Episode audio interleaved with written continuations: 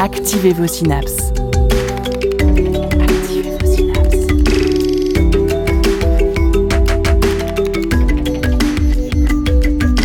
Poussez la porte du labo des savoirs et entrez dans un monde de science et d'expérience. Le labo des savoirs.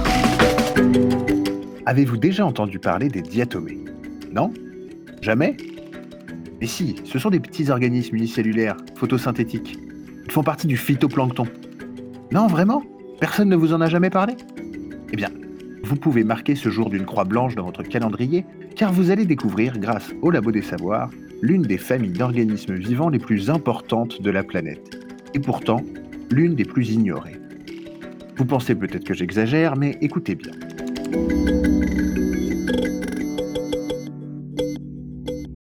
Les diatomées sont responsables du quart de l'oxygène que nous respirons. Et oui, l'oxygène qui s'accumule dans notre atmosphère depuis des millions d'années est l'œuvre du phytoplancton. Et les forêts, me direz-vous? Elles sont bien plus pièges à CO2 que producteurs d'oxygène. Plus climatiseurs que poumons, si vous voulez. Mais passons. Car en plus de nous permettre de respirer et de nourrir d'innombrables animaux marins, les diatomées inspirent aujourd'hui artistes et ingénieurs et sont des marqueurs clés dans notre compréhension biochimique des océans d'aujourd'hui et d'hier. Des micro-organismes utiles, donc, mais aussi fascinants. Ces organismes unicellulaires nous montrent qu'il n'y a nullement besoin d'avoir un cerveau pour être élaboré. En observant de près le monde des cellules, comme l'ont fait nos chroniqueurs et notre invité, on se rend compte que la complexité du vivant n'est pas apparue sur Terre avec l'arrivée du cerveau. L'extraordinaire complexité du vivant se trouve tout entière dans la cellule. Alors, pour une heure, laissez de côté votre anthropocentrisme et votre passion pour le monde animal, car nous partons pour des contrées plus exotiques du vivant, armés de microscopes et de satellites. Pour en parler, nous recevons Vona Meleder. Vona Meleder, bonjour. Bonjour. Vous êtes maître de conférence à l'Université de Nantes et vous travaillez depuis 15 ans sur les diatomées et plus particulièrement sur les diatomées des vasières littorales, un milieu plein de vie dont l'estuaire de la Loire est un bon représentant. Oui, oui, e exactement, oui, heu, c'est toujours un peu bizarre, heu, quand je rencontre des gens, mais qui demandent, heu, ce que je fais. Je leur dis: «Bah, je travaille sur la vase». Ils me regardent d'un air bizarre, heu, parce que souvent la vase, c'est, heu, ça a cet aspect un peu, heu, moche, quoi et en fait, heu, ça foisonne de vie et c'est trop On n'a même pas l'impression que c'est vivant, on a l'impression que c'est presque une matière euh, inerte. bah, non, parce que, heu, ça respire, ça photosynthèse. Il y a vraiment c'est c'est c'est c'est Ouais, on a du mal à, voir la photosynthèse, il va falloir plonger en profondeur dans la vase. Alors nous allons enfiler nos bottes et nos cirés pour vous suivre sur le terrain, euh, mais aussi dans votre laboratoire. Euh, pour nous aider à nous frayer un chemin euh, dans ce monde microscopique, nous serons accompagnés également de Jérémy Frexas, éminent membre du Labo des Savoirs, qui nous parlera de chimie et de bio Vous pourrez également entendre Lucille Viau, que vous connaissez bien, artiste chercheuse qui se passionne depuis plusieurs années pour les diatomées et tente de mettre au point des matériaux biosourcés. Euh, vous ne voyez pas le rapport entre le verre et les diatomées pour l'instant, cher auditeur Eh bien, restez avec nous, on va tout vous expliquer. Écoutez la recherche et ses chercheurs au labo des savoirs. Alors, Vona Meleder, merci d'avoir répondu à notre invitation. Euh, Nous avions enregistré une petite interview en visio euh, lors du premier confinement, en espérant pouvoir enregistrer une vraie émission dans notre beau studio. Euh, raté, nous voilà reconfinés de nouveau. Euh, mais qu'importe, qu'importe, Internet et les ondes radio fonctionnent encore. Alors, euh, on va parler des, des grands airs, hein, parce que c'est bien que ça dont il s'agit avec les, avec les vasières. Vous travaillez donc principalement sur cet écosystème qu'est la vasière. Alors, c'est quoi euh, exactement pour se, se représenter pour euh, ceux qui ne voient que euh, le côté gadouilleux de la, de la vasière? C'est quoi comme type d'écosystème? Alors, en fait, il existe plusieurs types, de vasières, mais pour faire un peu dans dans dans les grandes lignes, Bon, bah, chacun imagine une vasière, c'est une étendue, bah, de vase, donc c'est du sédiment, heu, très, très fin, essentiellement, heu, des argiles, en fait et quand on marche, dedans, bah, on s'enfonce. Ça fait un peu, des sables mouvants, en fait. Eh bien, heu heu, ces sédiments, donc on les retrouve sur le littoral, heu, donc sur les côtes, dans des zones qui sont plutôt abritées. Donc c'est pour ça qu'on va retrouver, heu, ces vasières dans des baies, dans des estuaires, à l'arrière de systèmes rocheux. Donc c'est là, en fait, où le le le courant est assez faible pour que toutes les particules qui sont en suspension dans l'eau se déposent et forment cette vasière. Et puis après, il y a 2 grands types de vasières. Il y a celles qui vont toujours rester, heu, sous l'eau, c'est-à-dire qu'ils ne vont pas être découvertes lors, heu, des marées basses, parce que vous savez que sur nous, nos côtes, heu, atlantiques et sur les côtes de la Manche, il y a, le système de marée qui s'en va et qui revient. Et donc il y a des vasières qui vont également être découvertes au moment de chaque marée basse, heu et même sur l'estuaire de la Loire d'ailleurs, lorsqu'il y a la marée basse, heu, dans dans la baie et bien, le l'eau de la Loire, baisse et on voit apparaître des vasières sur le bord de Loire. Même ici, à Nantes, on le voit et c'est spécifiquement sur ces vasières-là qui sont découvertes à chaque marée basse que je trava Et alors à Nantes, par exemple, quand on voit, des bouts de vase un petit peu sur le côté de la Loire ou quand on va, plus loin dans l'estuaire de la Loire, heu, on voit des diato Oui, alors si vous faites attention, normalement, heu, la vase, c'est des argiles, elle est grise, d'accord?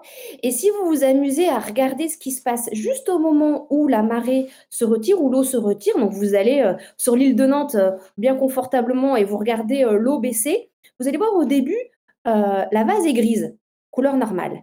Et puis au fur au fur et à mesure du temps, en quelques minutes, hein, c'est très rapide, surtout s'il fait beau, s'il y a un beau soleil, heu, mais même en hiver ça ça le fait, vous allez voir cette vase qui va devenir marron avec un aspect un peu, heu, gluant et il y a ce qu'on appelle un biofilm qui est en train de se former à la surface de cette vase grise et ce biofilm est, heu, marron brun, je dirais même un peu doré. Et en fait, comment ça se fait? C'est parce que dans la vase, il y a des microalgues qui vont être attirées par la lumière du soleil au moment où la marée est partie, où l'eau est partie et donc elles sont capables de migrer, donc elles vont se déplacer dans la vase pour venir à la surface et elles sont tellement nombreuses, elles se collent les unes aux autres. Elles vont produire également, heu, des sortes de sucre, heu, pour, heu, se protéger, du fait qu'il y ait plus beaucoup d'eau, donc pour, rester un peu dans un environnement humide et donc tout ça forme ce biofilm, de microalgues de couleur brune et si vous attendez tout le temps de la marée et que vous voyez la marée revenir et bien l'eau remonte et bien juste avant que l'eau ne remonte, elles sont malines, ces microalgues, elles ont pas envie de se faire attraper parce qu'elles s'aiment pas trop vivre dans l'eau en suspension et bien ce biofilm va disparaître. Elles vont remigrer en profondeur pour ne pas être attrapées Oui, ça demande des trésors d'ingéniosité pour réussir à vivre dans ce milieu dans lequel il y a quand même du courant, des vagues, des marées elles elles ont pas de moyen de s'accrocher aux aux sédiments? Elles sont obligées de migrer en Alors si, il y a différents types, hein, de formes de vie.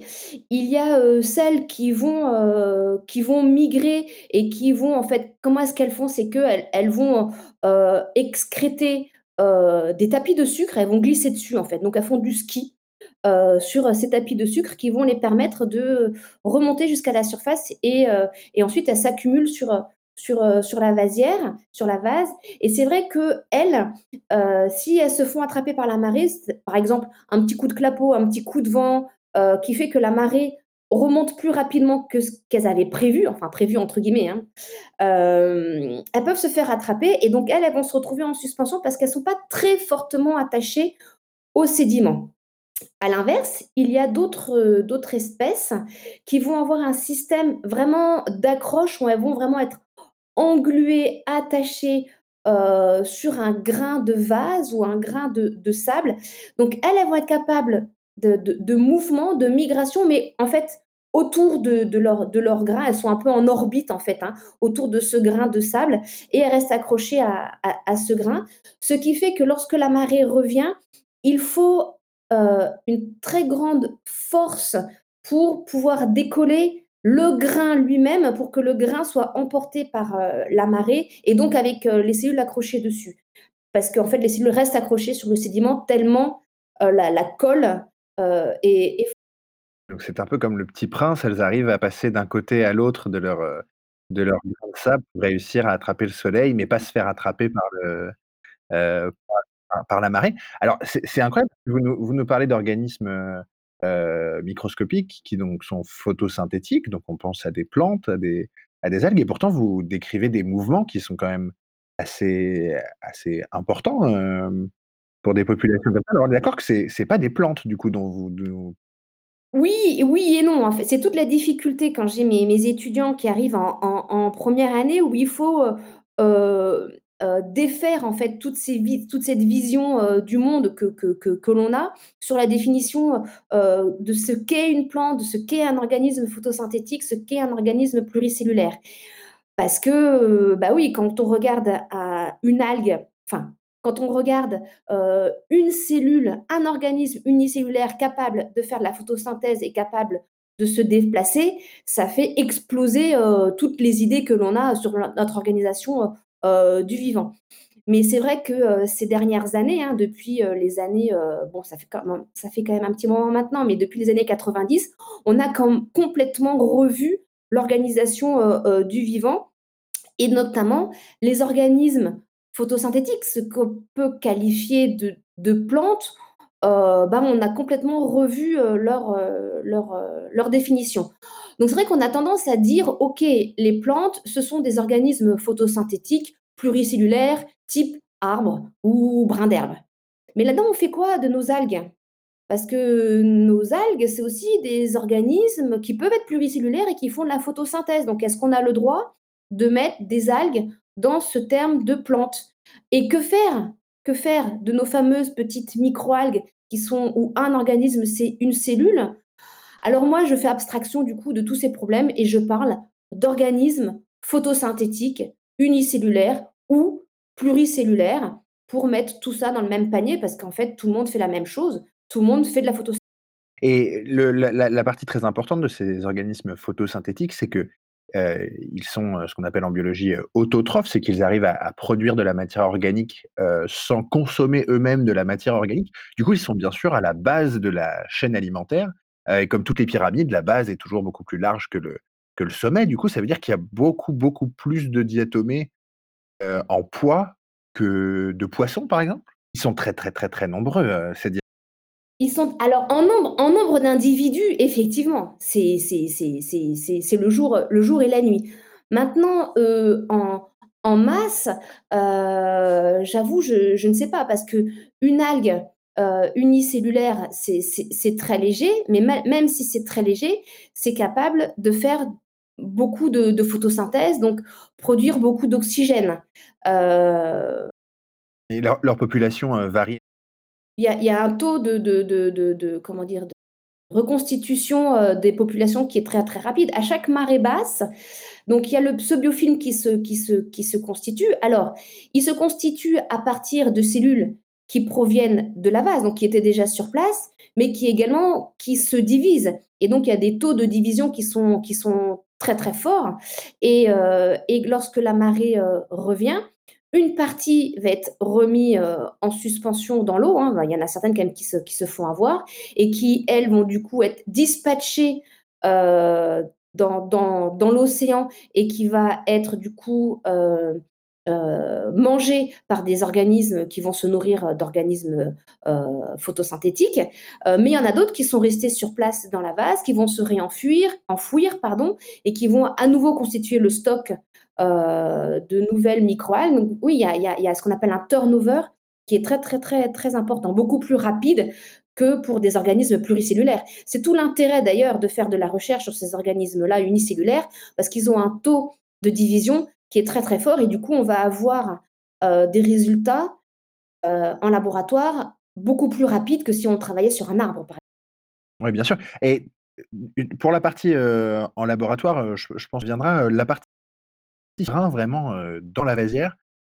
Comment faites-vous pour aller récolter les échantillons? Vous mettez vraiment, des bottes, un ciré et puis, des petites éprouvettes et vous allez, cueillir comme ça le microfilm Alors cueillir, j'aimerais bien que ça soit aussi simple et aussi poétique, mais Vous n'êtes pas, n'êtes pas botaniste à herboriser comme ça, prendre une petite fleur par-ci, une petite Si, si, si, si, bien sûr, mais il y a toute une logistique derrière. Heu, mine de rien, heu, la vasière est un est un est un est un environnement hostile et heu et à ce titre, je fais un clin d'œil à à une de mes doctorantes avec qui j'étais sur le terrain, là, encore au au mois d'octobre et et bon, elle va peut-être m'en vouloir que je dise ça à la radio, mais on a dû la sortir de la vase au treuil. C'est, voilà, c'est c'est pas simple. Heu, donc effectivement, il y a, heu, toute une logistique à à à avoir. C'est pas aller, heu, se promener, dans un parc ou dans une forêt pour faire de la cueillette, hein. C'est vraiment, un peu plus extrême. Donc effectivement, on va mettre, heu, des bottes, même des des des des cuissardes, voire, heu, moi, vu que je suis un peu petite, heu, bon, ça se voit pas trop à la radio, mais moi, je mets des des des waders parce que les cuissardes, bah, bon, je m'enfonce et donc j'ai de la vase jusqu'à la taille, donc voilà. Et et donc il faut, donc on est équipé, pour se protéger, pour aller dans ces endroits-là et ensuite effectivement, on va, faire, des récoltes d'échantillons et cette récolte d'échantillons va vraiment dépendre de ce que l'on souhaite faire. Heu, à titre d'exemple, je vous ai dit tout à l'heure que, les ces microalgues-là vont se retrouver à la surface ou en profondeur dans la vase. Donc du coup, on va devoir faire des carottes de vase, par exemple, et on va aller ensuite, heu, qu'on va souvent on va les congeler, en fait, sur place à l'aide d'azote liquide et ensuite ces carottes, on les ramène au laboratoire et on va les découper à différentes profondeurs, à différentes, oui, profondeurs pour voir quelles sont les microalgues qu'on va retrouver dans quelle, heu, à quelle profondeur de tel à tel à tel, heu, endroit.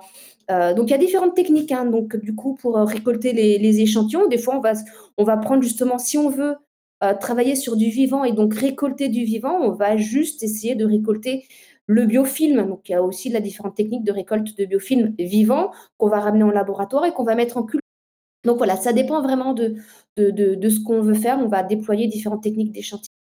Ça c'est pour la partie en terrain, heu, je profite d'ailleurs de, cette référence aux carottes qui est une technique, qui est très répandue en géologie. Les diatomées ont un impact, géologique de par leur, très, très grand nombre et leur, leur présence comme ça, permanente. Heu, ça crée des roches sédimentaires, c'est ça la la Oui, voilà, ça crée, heu, ça crée, il y a différents types de roches, hein, heu, issues, de l'accumulation de diatomées, sur les temps, géologiques. Donc il y a la diatomite, mais mais il y en a d'autres. Bon, j'avoue que là, c'est un peu en dehors de mes compétences parce que je suis pas du tout géologue.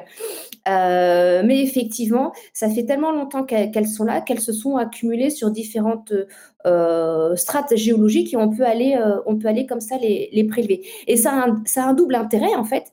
Bon, bah, déjà, ça fait, heu, des des des des gisements, heu, minéraux qui peuvent avoir leur intérêt, la diatomite a différentes utilisations, dans la vie, quotidienne, hein. Par exemple, ça peut être des filtres de piscine, hein, voilà. Mais il y a aussi un intérêt pour tout ce qui va être, paléo-environnement et notamment retracer, les climats sur les temps géologiques. En fait, heu, les diatomées ont, des, heu, des préférences en termes, d'environnement climatique, c'est-à-dire de température, de, de pH et cetera et donc en fonction des espèces présentes, on peut savoir, heu, bah, quelles sont les conditions environnementales qui entouraient ces espèces-là. Donc si vous allez faire un carottage et que vous retrouvez, heu heu, tout au fond de votre carotte, il y a, par exemple, je sais pas, heu heu, 1000 ans, une, comment dire? Une, un une association de diatomées qui correspond à un environnement particulier, bah, vous pouvez vous allez retrouver cet environnement par le fait que les espèces présentes à cette époque-là avaient certaines préférences environnementales. donc c'est vraiment un marqueur qui permet de, heu, de témoigner de l'état d'un milieu alors que, voilà, on n'y est pas. Mais, hem, aujourd'hui, heu, pas pour retracer les, états des milieux du passé, mais pour comprendre, la composition de l'eau, aujourd'hui, la présence ou non de diatomées, heu peut être vraiment un, marqueur clé. vous, vous êtes investi dans des recherches qui, par exemple, permettent d'évaluer la pollution de l'eau par la présence de diatomées ou non? Oui, oui, alors exactement. Alors ça, c'est vraiment un, un indicateur qui est très couramment utilisé dans les eaux douces, donc tout ce qui va être courant, enfin les, courants d'eau et les lacs. On appelle ça un, indice diatomé qui, est, qui a fait ses preuves et qui est vraiment très utilisé euh, en eau douce, effectivement, en fonction de la présence ou l'absence de certaines espèces qui sont qualifiées de sensibles à tel ou tel polluant, euh, eh bien, on va savoir si un, cours d'eau ou un lac euh, est en bon état écologique ou pas. Donc ça, c'est vraiment reconnu et très utilisé depuis des dizaines et des dizaines d'années. On ne recherche pas le polluant, on recherche la présence directe. En milieu marin, c'est un peu plus compliqué parce que euh, ce qu'on appelle les assemblages, c'est-à-dire euh, les associations des espèces euh, entre elles dans un milieu naturel marin, est déjà très variable de façon naturelle. C'est-à-dire que même si les conditions environnementales ne changent pas, d'un été à un autre ou d'un hiver à un autre, on n'a pas spécialement les mêmes espèces présentes. Et ça, voilà, il y a une très grande hétérogénéité. Donc, c'est assez compliqué de caler là-dessus de l'indication à très court terme, parce que savoir si un cours d'eau est en bon état physiologique euh, la même année, c'est assez compliqué d'utiliser euh, euh, les diatomées pour ça, parce qu'il y a une grande variabilité dans leur, leur, composition, floristique.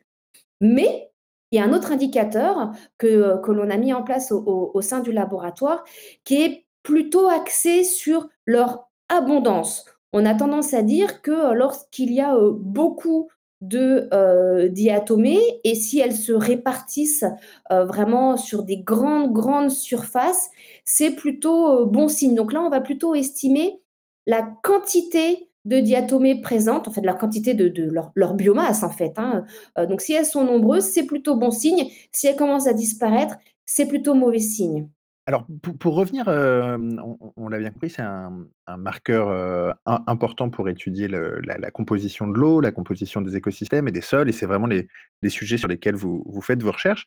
mais les diatomées sont aussi utilisés par beaucoup d'ingénieurs, vous l'avez cité, notamment Monsieur Nobel, qui est connu pour l'avoir utilisé la terre de diatomée pour stabiliser sa nitroglycérine, ce qui fit sa, sa fortune et sa culpabilité qui le poussa à créer Pour sauver son âme et son impact sur le monde.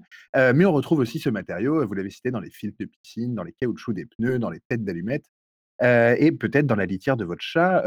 On, peut dire que nous devons la plus belle partie de la modernité, je pense, au, diatomée. et ce n'est pas fini car ces petites usines chimiques ont encore bien des choses à nous apprendre. Et c'est Jérémy Frexas qui va nous en parler. Saviez-vous que les diatomées étaient fortes en chimie? Cela peut paraître étonnant pour au moins deux raisons. La première, on n'a jamais vu d'algues manipuler un tube à essai, du moins à ce que j'en sais. Et la deuxième, on a tendance à opposer le chimique et la naturelle. Alors mettons-nous tout de suite d'accord. Un objet peut être chimique et naturel. Les chimistes sont comme des éternels gosses qui jouent avec des briques d'une taille microscopique. Leur sujet d'étude est de regarder comment se combinent les atomes, comme des Legos, pour constituer la matière qui nous entoure. Le port de la blouse blanche n'est cependant pas une condition nécessaire pour s'amuser, tout organisme vivant est le siège de nombreuses réactions chimiques. La diatomée n'en fait pas exception. Son exosquelette en silice, combinaison obtenue à partir de silicium et d'oxygène, est un bel exemple de verre naturel. Et cela intrigue naturellement les chimistes, car sa fabrication se fait à faible température. Pas besoin de faire fondre du sable, puis de souffler la matière en fusion pour obtenir ces formes magnifiques. Cela présente plusieurs intérêts, notamment le rêve de pouvoir économiser une grande quantité d'énergie. On accole à ce champ disciplinaire l'étiquette de chimie douce. Jacques Livage, chimiste spécialiste du sujet, évoque un ensemble de méthodes d'élaboration de matériaux inorganiques ou hybrides à des températures peu élevées, de 20 degrés à 200 degrés. Le tout à partir de particules en suspension dans un milieu aqueux ou organique. En plus d'être économes, les diatomées arrivent à des prouesses aujourd'hui uniquement reproductibles dans des laboratoires de microélectronique. Leur coque de verre ou frustule présente des motifs réguliers de l'ordre du micromètre, un millième de millimètre. Pour fabriquer de tels objets de façon artificielle, il faut du temps, beaucoup de temps, et des équipements de pointe. Alors pourquoi chercher à faire ce genre d'objet, me diriez-vous? Dans un cours donné au Collège de France en février 2015, le chimiste des matériaux Clément Sanchez évoque quelques-unes des applications de ce genre d'objet. La porosité des frustules leur permet de retenir des substances comme des éponges. Parmi ces substances, il est possible de trouver des associations entre des molécules sensibles au champ magnétique, comme l'oxyde de fer, et des principes actifs. L'idée, pouvoir guider ces micro-éponges dans le corps jusqu'à un endroit où il sera possible de relarguer le principe actif en vue d'un traitement localisé, contre une tumeur par exemple. Cette capacité de rétention d'une substance peut aussi modifier les propriétés optiques du frustule. Ces derniers sont en effet par nature photoluminescents, c'est-à-dire qu'éclairés, ils vont devenir eux-mêmes source de lumière. Alors entendons-nous, il ne s'agit pas de réflexion comme lorsque nos phares éclairent un panneau de signalisation la nuit. Le frustule éclairé va absorber l'énergie transportée par la lumière qu'il va ensuite retransformer en un nouveau rayon lumineux. L'intensité du rayon lumineux émis va être réduite dans la situation où notre frustule éponge aurait absorbé certains gaz. La connaissance de cette donnée, facilement mesurable, permet de remonter à la quantité de gaz environnant et transforme l'exosquelette de diatomée en capteur de gaz. Une dernière application me paraît impressionnante, l'utilisation comme cristal photonique. Alors dans cristal photonique, il y a deux concepts que l'on va prendre le temps de préciser. Un cristal est un matériau idéal obtenu par réplication d'un motif. Peut-être avez-vous déjà vu dans des muséums d'histoire naturelle ces minéraux aux formes géométriques quasi parfaites. Il faut imaginer que les atomes sont à l'intérieur ordonnés de façon très périodique. La photonique est la discipline qui s'intéresse à l'interaction entre les rayons lumineux et la matière. Une des propriétés optiques nécessaires pour comprendre cette interaction est l'indice de réfraction. Cet indice quantifie notamment le ralentissement de l'onde lumineuse au moment de traverser un matériau. Lorsqu'une onde arrive sur une coque microstructurée de diatomée, elle va voir une modification périodique de l'indice de réfraction. Celui de la silice, qui constitue euh, le squelette, n'est pas le même que celui de l'eau qui remplit la porosité. Alors sans rentrer dans les détails, ce motif périodique va être à l'origine de phénomènes d'interférence certaines ondes vont être filtrées, tandis que d'autres passeront sans souci. Alors à quoi cela pourrait servir pour notre diatomée? Cherche-t-elle une lumière qui adoucit son teint? Alors les rayons qui vont passer vont principalement correspondre à ceux qui permettent à la photosynthèse de bien fonctionner, les couleurs rouges notamment. Les rayons énergétiques comme les UV vont être eux fortement atténués.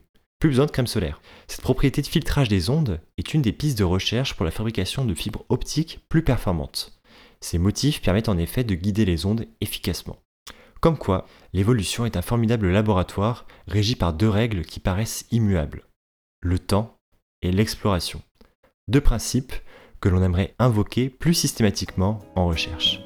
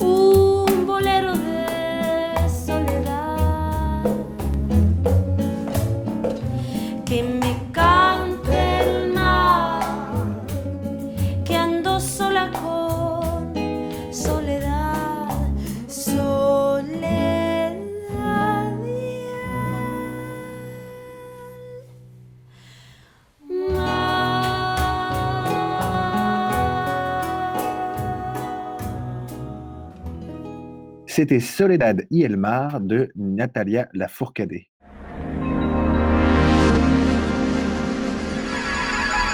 La science dans tous ses états. Au labo des savoirs.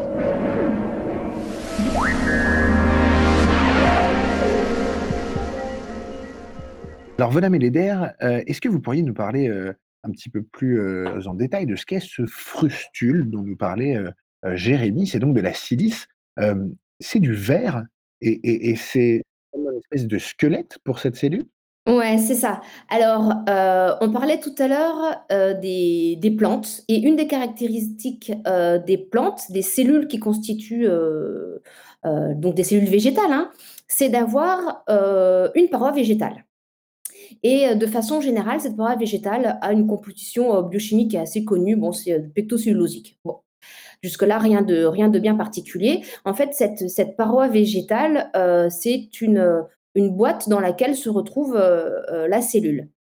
Sauf que chez les diatomées, cette paroi végétale est minéralisée, c'est-à-dire donc elle, elle elle elle est incluse, dedans il y a inclus des, des minéraux, et ce, ce minéral, c'est la silice. Donc effectivement, la cellule de diatomée est emprisonnée, entre guillemets, ou est maintenue dans une boîte en verre. Donc c'est un, un exosquelette euh, euh, siliceux qu'on appelle le frustule. Et cette, cette boîte en verre a des, euh, a des caractéristiques qui font rêver les, qui font rêver les, les ingénieurs, mais elle a aussi une diversité de formes qui, d'un point de vue artistique, est complètement fascinante. Folle. Ah oui, oui. Enfin, c'est clair, quand, vous avez euh, la chance euh, de regarder euh, ces micro-organismes au, microscope, il y a de, toutes les formes. Alors, je, reviens à l'exemple que je donne à mes étudiants en première année pour leur expliquer un peu les formes basiques. Donc, il y a les, diatomées qui vont avoir une forme de boîte de caprice des dieux. Donc, du coup, un peu allongée. Donc là, on va qualifier euh, ces espèces de euh, peinées, donc d'allongées. Et puis, il y en a d'autres qui vont être plutôt euh, comprises dans une boîte de camembert classique. Donc là, elles sont plutôt euh, en forme de, disque. Donc cela, là, on parle de diatomées centriques. Tout ça pour dire que ce qui est, euh, euh, vraiment euh, dingue dans cette histoire, c'est que lorsque l'on a commencé à faire de la taxonomie sur les, diatomées, c'est-à-dire que lorsqu'on a essayé de donner un petit nom à chacune de ces espèces, eh bien les, auteurs se sont concentrés sur la forme des, frustules et également leurs ornementations, parce que le verre, c'est imperméable. Or, si vous-même, vous vivez dans une boîte euh, totalement imperméable, bah, vous étouffez. hein, euh, d'autant plus quand on fait de la photosynthèse, euh, il faut en plus pouvoir récupérer du CO2. Et donc, du coup, toutes ces boîtes-là sont ce qu'on appelle ornementées, donc elles sont trouées de petites fissures, de petits pores, elles ont même des petites épines, donc elles ont plein, plein, plein, plein de formes qui sont euh, juste euh, extraordinaires. Et les auteurs, donc à l'époque des premiers taxonomistes euh, sur les diatomées, ont utilisé ces formes pour bah, donner un nom aux, différentes espèces. Et aujourd'hui, cette façon de faire euh, euh, est encore d'actualité, d'autant plus que euh, cette diversité de formes, qui est en relation du coup avec ce qu'on appelle la classification, c'est-à-dire donner un petit nom à chaque espèce, est confirmée par des analyses beaucoup plus poussées qui sont des, analyses de biologie moléculaire. Donc là, tout, se recoupe et c'est juste, extraordinaire. Alors pour, participer à votre, enthousiasme, je conseille à l'auditeur d'aller, heu, regarder, heu heu, peut-être tout d'abord les dessins de Haeckel qui qui ont été faits au, heu, au 19e, qui qui sont des planches de gravure absolument magnifiques au moment où les premiers, heu, hem, les premiers, heu, microscopes, heu, apparaissaient sur le le marché des laboratoires. Aujourd'hui, vous, vous avez des microscopes électroniques à balayage pour avoir des images, heu, absolument fantastiques. Je vraiment, je pousse les les auditeurs à aller jeter un coup d'œil, taper diatomée dans Google Images ou dans n'importe quel autre euh, moteur de recherche et euh, vous verrez un petit peu les formes que, euh, absolument excentriques et, la dentelle dont vous parlez de, ces, de pustules de verre qui permettent, donc, comme vous le disiez, l'échange biochimique entre l'intérieur et l'extérieur de la cellule, malgré le, le matériau du verre. Alors, vous avez travaillé avec Lucilvio pour réaliser des, des, des œuvres d'art pour mettre en valeur ces frustules, pour, pour permettre euh, au public de, de, de, les voir pour que ces êtres vivants qui sont, euh, qui sont vraiment clés dans nos écosystèmes puissent euh, rentrer dans l'imaginaire collectif. Lucille a un travail de, de, recherche sur des matériaux biosourcés et en même temps un travail de designeuse, un travail artistique. Donc, le mieux, c'est peut-être de lui donner la parole pour qu'elle nous raconte un petit peu plus les liens qui l'unissent au diatomée depuis quelques années. Je m'appelle Lucilvio, je suis artiste-chercheur et je développe une idée de géoverrerie. Je me suis spécialisée dans la fabrication de recettes de verre naturels à partir de ressources à valoriser en région, sur des territoires qui m'intéressent. J'ai commencé par la Bretagne il y a cinq ans maintenant. Et j'ai développé un premier verre euh, qui s'appelle le verre marin glace à partir de microalgues et de coquilles d'huîtres. Mais je m'intéresse pas que à la Bretagne euh, et je développe d'autres recettes de verre et ma recherche est vouée à créer une palette de verre au fil des années. J'étais l'année dernière dans l'Aveyron où j'ai développé un verre à partir de coquilles d'escargot, de cendres de bois de chauffage et de sable des berges du Lot et je travaille à plein d'autres euh, recettes de verre. Donc euh, ce que j'appelle la géoverrerie, c'est le lien entre le paysage d'origine des matières premières que j'utilise et les verres que je réussis à obtenir, notamment à travers euh, le travail de la couleur, des textures, des cordes, des bulles, des viscosités, etc. Alors il y a la dimension matière, de recherche de nouvelles matières, mais il y a aussi la question du sens, qui est quelque chose qui t'intéresse? En fait, euh, tout ça est né euh, pendant mon projet de diplôme à l'école Boulle. J'ai une formation en design d'objets à l'origine et euh, pendant mes cinq années à, l'école, je me suis beaucoup questionnée sur mon rôle, moi, en tant que designer pour le futur, en fait. Et j'étais assez peu à l'aise avec l'idée de dessiner des formes et ensuite aller chercher des matériaux pour concevoir ces formes. Et j'avais plutôt un besoin de partir de la matière première pour euh, vraiment comprendre en fait les matériaux que j'allais être amenée à utiliser, euh, voir créer mes propres matériaux et ensuite euh, fabriquer des objets à partir de ces matières en fonction de leurs propriétés.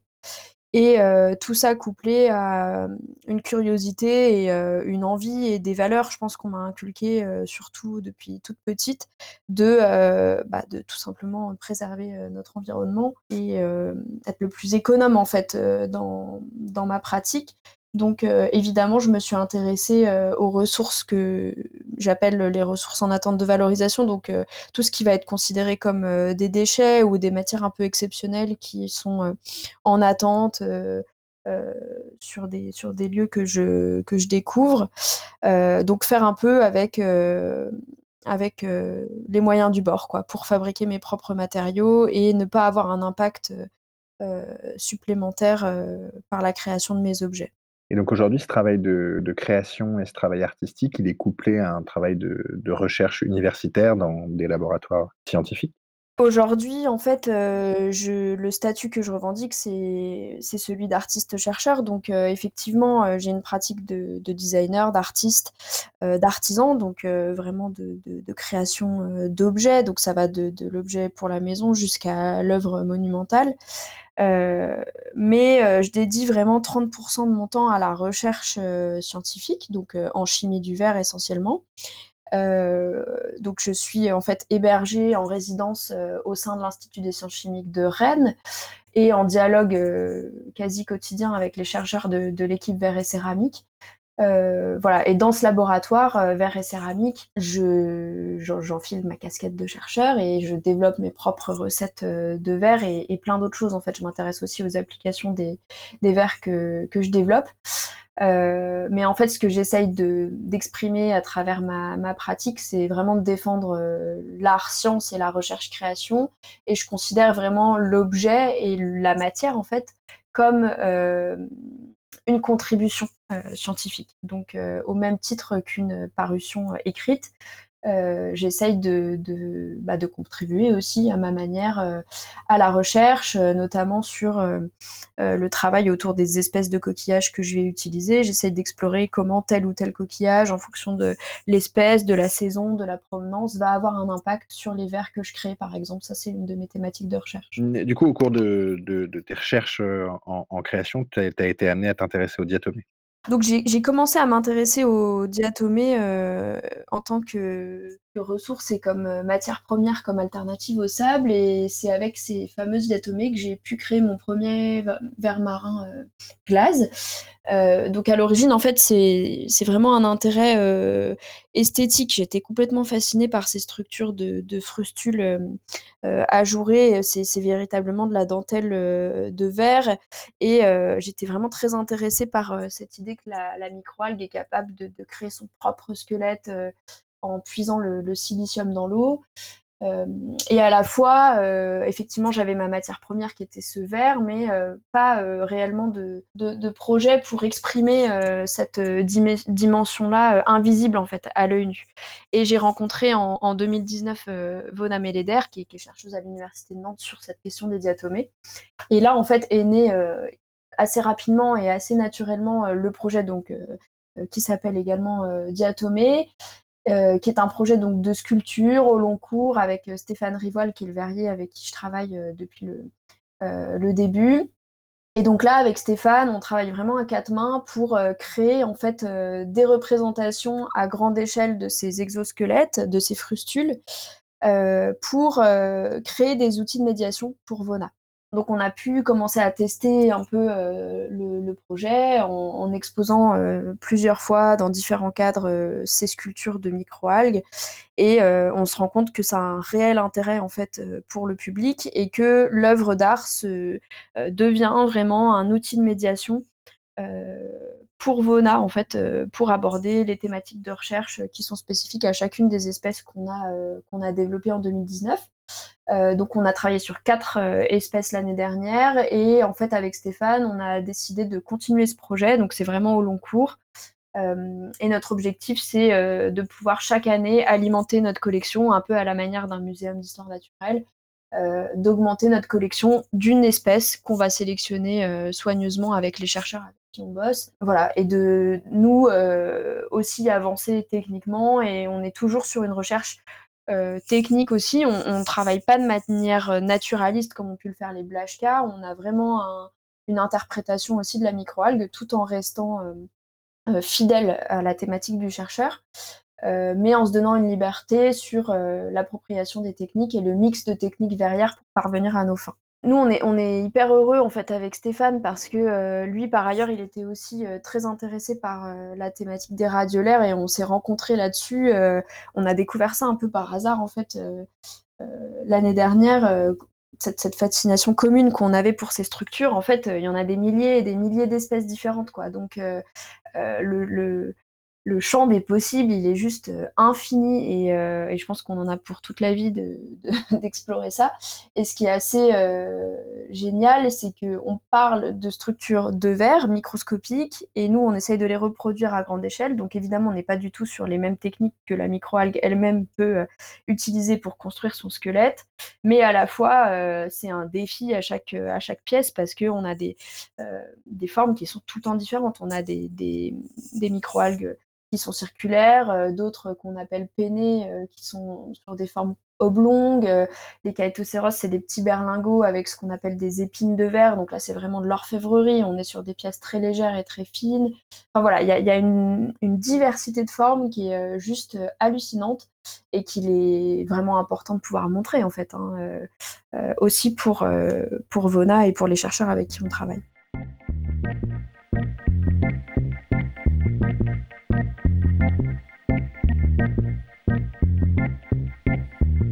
You know it feels so good when I know you're skanking with me. So good when I know you're skanking. So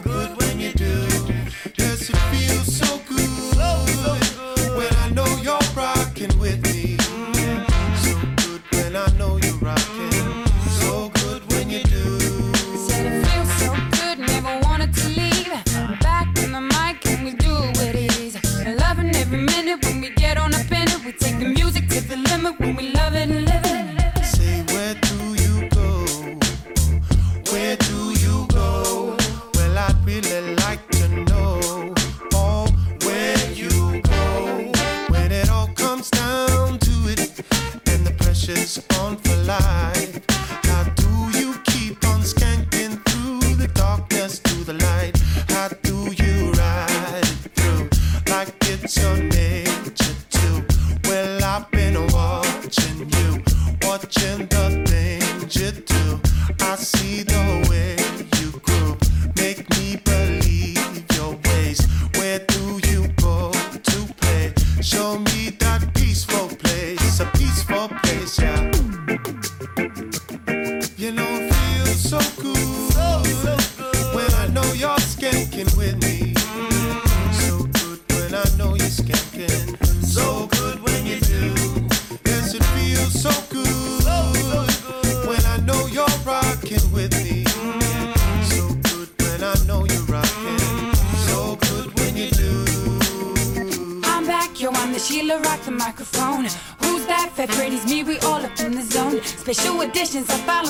and stuff created. I had a plan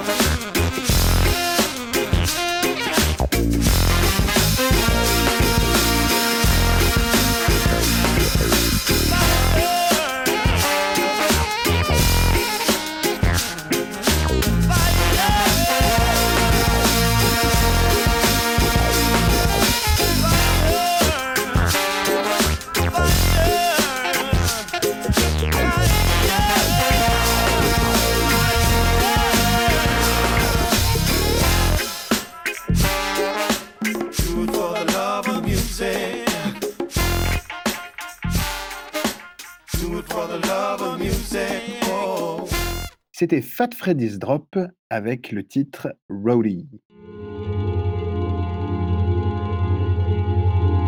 Bienvenue au Labo des Savoirs. Attention, recherche en cours.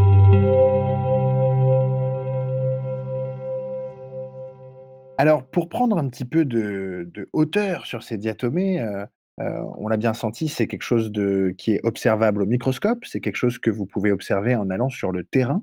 Heu, mais il y a encore une, heu, une autre échelle ou 2 autres échelles, d'observation.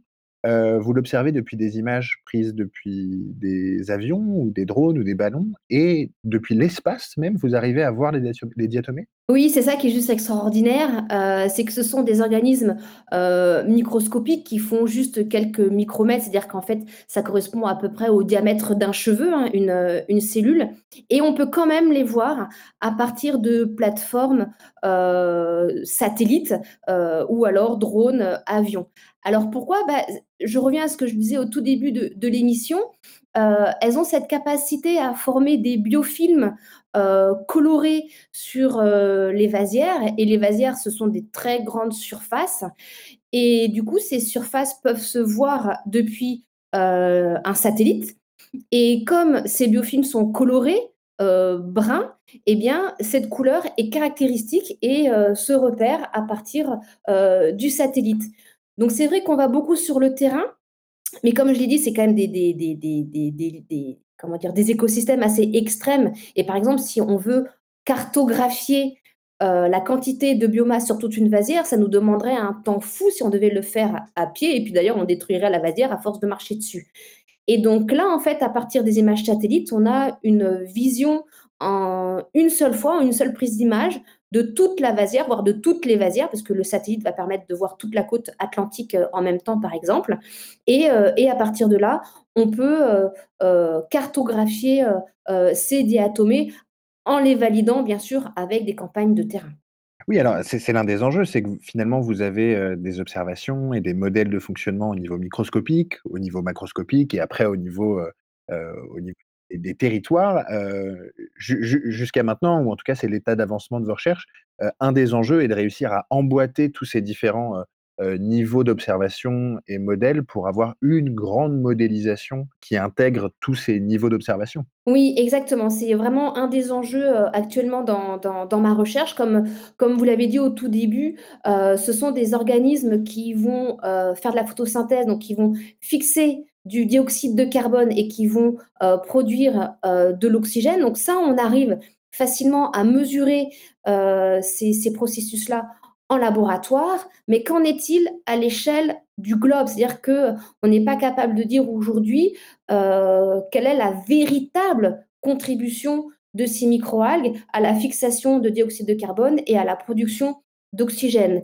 Et pour cela, bah, justement, les données que l'on obtient au laboratoire et heu, sur le terrain, sur quelques stations, heu, réparties dans le monde, on souhaiterait, heu, bah, extrapoler ces résultats à l'échelle du globe et donc pour ça, il nous faut des visions, très, bah, globales, hein, du monde et donc là, c'est là où on doit passer par les images satellites. Donc ce changement d'échelle, savoir comment passer de de de résultats obtenus en laboratoire à des résultats, mondiaux, c'est vraiment actuellement crucial pour pouvoir rendre compte, heu, du rôle de ces microalgues dans les cycles, heu, biogéochimiques, du de la Terre et notamment le cycle du carbone avec, tout ce contexte de réchauffement climatique. Est-ce que les microalgues sont, une des voies de «compensation» entre guillemets, de notre trop forte production de dioxyde de carbone? Et donc au lieu de au lieu de planter des arbres, plantons des des vasières Sauvons des vasières, exactement, sauvons des vasières. et sauvons des arbres aussi, bien sûr. Oui, bien sûr, mais il y y a des vasières qui peuvent accueillir des arbres, les mangroves, n'oublions pas les mangroves.